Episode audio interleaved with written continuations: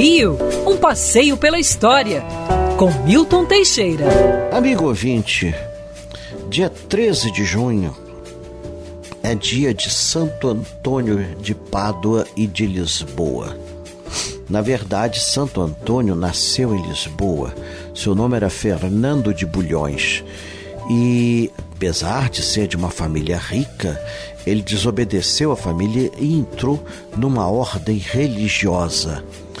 É, depois que viu o sacrifício dos franciscanos na África, ele muda para a ordem franciscana. Ele desejava ir para a África converter os infiéis, mas lá pegou malária e quase morreu. Levado para a Itália, viveu durante anos em Pádua, um tanto esquecido, até que descobriram-no como orador.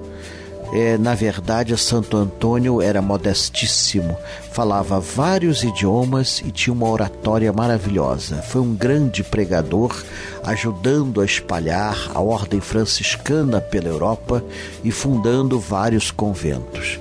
E olha bem, ele faleceu com 38 anos apenas.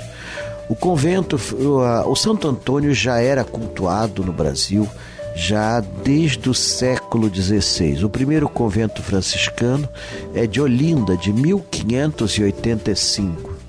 O de, do Espírito Santo, o de São Paulo e o do Rio de Janeiro, que é fundado é, no iníciozinho do século XVII, em 1608, no Morro do Carmo, que a partir de então passa a se chamar Morro de Santo Antônio.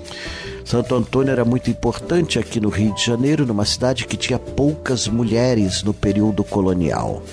Pouca gente sabe, mas Santo Antônio do Rio de Janeiro foi militar, chegou a tenente-coronel. Quando a cidade foi invadida pelos franceses, o governador pediu que a imagem fosse posta na muralha do convento para estimular os portugueses e funcionou. De sargento-mor passou a tenente-coronel. Até 1910 era pago o soldo de tenente-coronel aos frades franciscanos que usavam para missões de caridade. E viva Santo Antônio! Vamos todos lá comer, o, pegar o pão de Santo Antônio. E claro, é um mês famoso pelas festas juninas, onde nós vamos sempre relembrar um pouco da nossa infância.